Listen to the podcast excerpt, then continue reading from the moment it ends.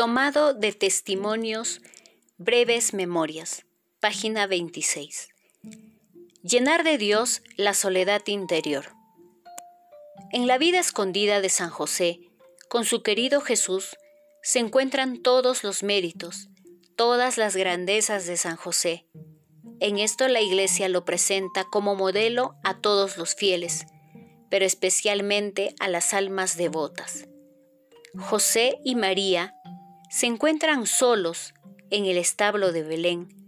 José vive muchos años desconocido en Egipto y después escondido en Nazaret.